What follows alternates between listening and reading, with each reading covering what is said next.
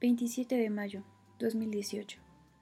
Son las 6.30 m y como era costumbre, me encontraba en mi recámara, arreglándome para ir al colegio. Escuché ruidos en el cuarto de los abuelos. Ahí estaba él, mi querido abuelo, que, aunque enfermo de Alzheimer muy desarrollado, parecía tener una buena mañana, pues recordó mi nombre, como hace unos días no hacía, y entre sus inconfundibles tosidos, me llamó.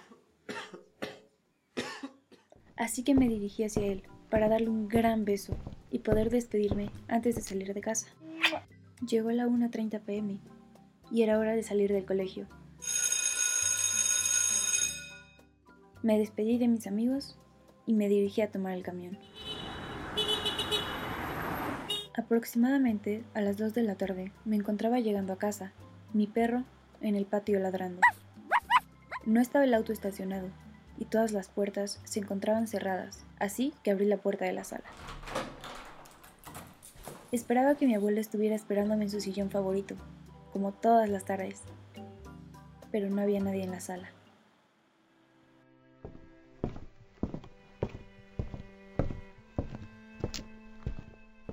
Caminé sin éxito por la casa, buscando a alguien. Supuse que les tocaba consulta médica a mis abuelos y los había llevado mi madre en el auto.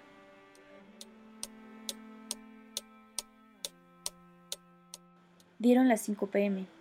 Comenzaba a extrañarme, ya que no había ninguna nota, la comida no estaba hecha y nadie había vuelto a casa. Así que llamé a mamá. Y me lo confirmó. Estaban en el hospital. Mientras más cosas me decía, más se aceleraba mi corazón, pues temía que no fuera una simple consulta. Así que tragué saliva. Y pregunté,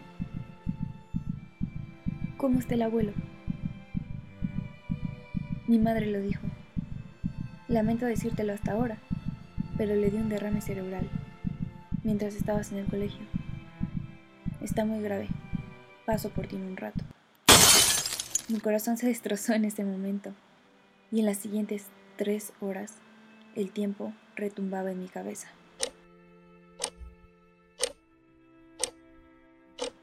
Hasta que llegó mamá. Caí en llanto todo el transcurso al hospital. Llegamos. Tomé el elevador a las 8.30 pm y subí cinco pisos hacia su habitación.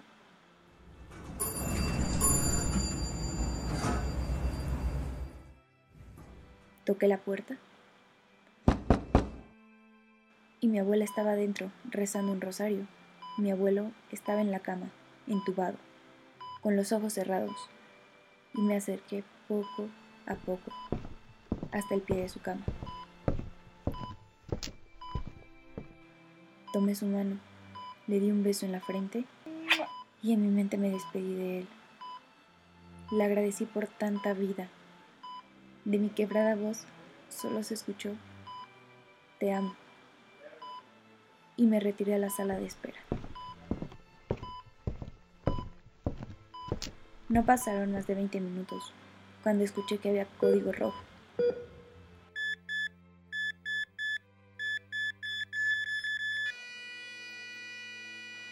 Mi madre sacó a mi abuela llorando. y después de cinco minutos vi cómo sacaron a mi abuela en su camilla y llamaron a mi madre para el acto de defunción.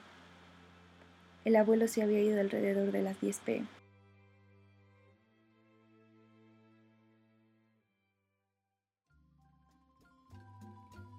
El abuelo ha muerto y yo ni siquiera sé lo que eso quiere decir, porque aún lo siento. Lo único que sé es que el abuelo se fue y no lo encuentro. Cuando llego a casa, todo está en silencio. Entro a la sala y espero encontrarlo en su sillón favorito, viendo la televisión y pelando nueces, sonriendo y levantándose para abrazarme. Pero el abuelo se fue.